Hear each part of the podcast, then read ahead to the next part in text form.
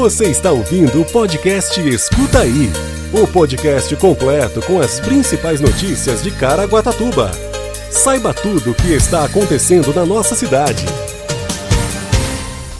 Caraguatatuba divulga a programação de atividades para o 7 de setembro. Caraguatatuba segue até o dia 9 com vacinação contra a poliomielite em crianças de até 5 anos de idade. Sábado é dia de feira de adoção de cães e gatos em Caraguatatuba.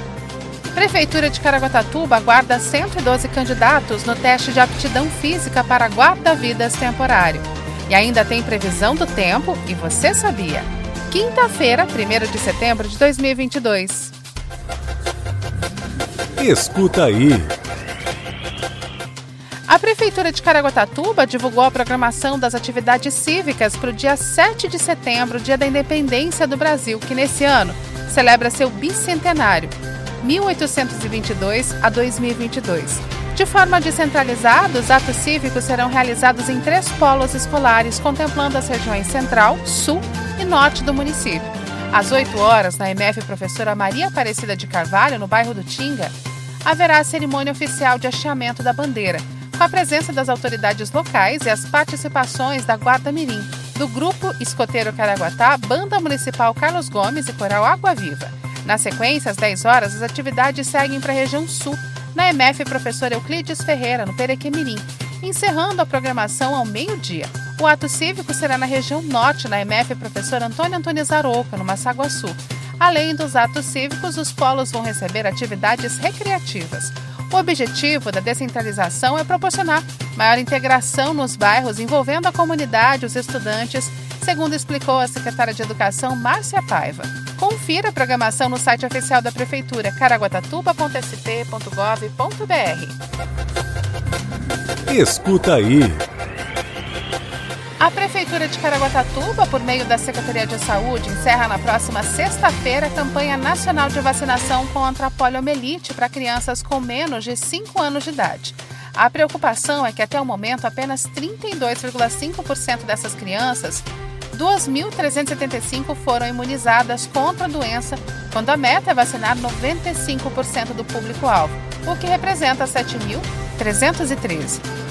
Com a realização dessa campanha, o Brasil quer reafirmar o compromisso internacional assumido de manter o país livre da poliomielite e de manter a situação vacinal da população alvo em dia. A poliomielite, também chamada de polio ou paralisia infantil, é uma doença contagiosa aguda causada por um vírus que vive no intestino chamado poliovírus, que pode infectar crianças e adultos por meio de contato direto com fezes ou com secreções eliminadas pelas bocas das pessoas infectadas e provocar ou não a paralisia. Nos casos graves, em que acontecem as paralisias musculares, os membros inferiores são os mais atingidos. Os sintomas mais frequentes são febre, mal-estar, dor de cabeça, de garganta e no corpo, vômitos, diarreia, constipação, espasmos, rigidez na nuca e até mesmo meningite. Nas formas mais graves, instala-se a flacidez muscular, que afeta em regra um dos membros inferiores. A vacinação é a única forma de prevenção da poliomielite. Todas as crianças menores de 5 anos de idade devem ser vacinadas conforme esquema de vacinação de rotina e da campanha nacional anual. A vacinação ocorre em todas as unidades básicas de saúde UBS, exceto da Tabatinga, de segunda a sexta-feira, das 8 às 16h30 e a população deve estar munida de documento com foto e carteira de vacinação. Escuta aí.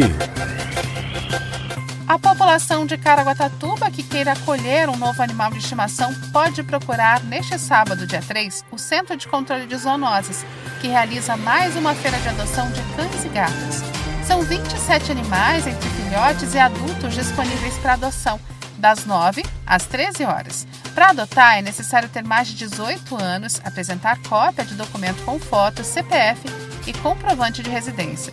O adotante também precisa preencher um questionário e passar por uma breve entrevista com os profissionais do Centro de Controle de Zoonoses. Os cães e gatos estão clinicamente saudáveis, vacinados contra raiva, vermifugados e preparados para participar do Programa Municipal de Castração. O espaço também está aberto durante a semana para adoção quem não puder comparecer no sábado pode procurar o CCZ de segunda a sexta-feira, das 9 às 16 horas. Escuta aí. A prova do processo seletivo simplificado para 24 vagas de guarda-vidas temporários da Prefeitura de Caraguá será na quinta-feira, dia 8, às 9 horas da manhã, no Centro Esportivo Municipal Balto Gonçalves, o CEMUG, no Jardim Britânico. Ao todo, 112 candidatos entre homens e mulheres são esperados no teste de aptidão física de corrida e natação em percurso e tempo determinados. A relação de inscrito está publicada na edição 871 do Diário Oficial Eletrônico do município desta quinta-feira. Na corrida, os candidatos devem correr e andar por um quilômetro em até oito minutos para se classificar para a próxima etapa. O teste de natação é de caráter classificatório e eliminatório e o candidato deve nadar 200 metros na piscina em qualquer estilo, sem meios auxiliares e no tempo máximo de 6 minutos. É necessário chegar ao centro esportivo com no mínimo meia hora de antecedência do teste, com um comprovante de inscrição e apresentar os seguintes documentos originais com fotos como RG, carteira de identidade, carteira de trabalho e previdência social, carteira nacional de habilitação e atestado de saúde de aptidão física providenciado pelo candidato com no máximo três meses de expedição. Não serão aceitos protocolos ou cópias dos documentos solicitados. Os aprovados vão trabalhar nas praias do município na temporada de verão de 2022-2023, sob a supervisão do Grupamento de Bombeiros Marítimo, GEBMAR. O contrato terá 120 dias de duração a partir de 11 de novembro de 2022, com carga de 40 horas semanais, ou turno de revezamento de 12 por 36, o salário de R$ 1.732, além de benefícios como vale transporte, alimentação e refeição. Os aprovados vão participar de um curso de 19 dias com aulas teóricas, práticas e estágios supervisionados. Os aspirantes a guarda-vidas temporários ainda farão avaliações sobre o conteúdo passado no curso de formação no período para obtenção de uma média geral, levando em consideração desconto de notas por faltas disciplinares, faltas e atrasos cometidos pelos alunos no treinamento. As provas classificatórias vão ser aplicadas no dia 7 de outubro. O resultado final será publicado no dia 11 de outubro, no Diário Oficial e no site da Prefeitura, caraguatatuba.sp.gov.br. Quer saber tudo sobre a previsão do tempo? Fique com a gente e escuta aí! Segundo o CPTEC a previsão do tempo para essa sexta-feira máxima de 31 e mínima de 16, com 5% de probabilidade de chuva. Você ouve agora. Você sabia? Você sabia que a Agenda Cultural traz diversas atrações gratuitas no primeiro fim de semana do mês de setembro em Caraguatatuba? A programação se inicia nesta sexta-feira, a partir das 16 horas, com visitação da Mostra Coletiva Cultura Popular, Tradições e Patrimônio Imaterial, com obras confeccionadas por artistas de Caraguatatuba. A exposição tem entrada gratuita e pode ser feita de sexta a domingo, das 16 às 22 horas, no espaço Paulo Mote, localizado na Praça Dr. Diógenes Ribeiro de Lima, no centro da cidade, até o próximo dia 10.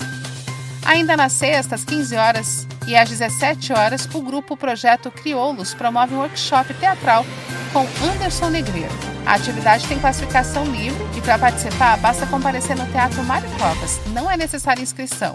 Já no sábado, dia 3, em Arrita, Teleco Borba apresenta a tradicional Contação de Histórias Caiçaras, às 14h30 e 15h30, no Museu de Arte e Cultura de Caraguatatuba. Já na Videoteca Lúcio Brown recebe o projeto Cineclube, cinema gratuito realizado aos sábados pela Prefeitura Municipal, por meio da Fundac, Fundação Educacional e Cultural de Caraguatatuba. A primeira sessão do Cineclube, às 16, traz uma parceria com o Ponto Miss, Museu da Imagem e do Som, animação Encanto. Às 20 horas é a vez do aclamado Taxi Driver, do diretor Martin Scorsese. Também às 20 horas, o Teatro Mário Covas recebe o espetáculo Crioulos, que aborda questões ligadas à opressão, lugar de fala e construção social do corpo negro. O espetáculo tem classificação indicativa para 12 anos e é apresentado pelo grupo Projeto Crioulos. Além disso, às 20h30, a banda municipal Carlos Gomes se apresenta na Praça Doutor Cândido Mota. E aqueles que estiverem pelo centro poderão visitar a terceira mostra da arte e a segunda parte da mostra coletiva Cultura Popular, Tradições e Patrimônio Imaterial no MAC. Mais informações pelo 3883-9980. Esse foi o Escuta Aí de hoje. Um excelente mês de setembro para você e até amanhã. Você ouviu o podcast Escuta Aí se aconteceu é fato. Se é mentira, é fake. Só que hoje em dia é muito difícil separar o fato do fake. saber se é inventado ou se aconteceu mesmo. É para isso que serve o jornalismo e o nosso podcast. Se informe em nossos canais oficiais.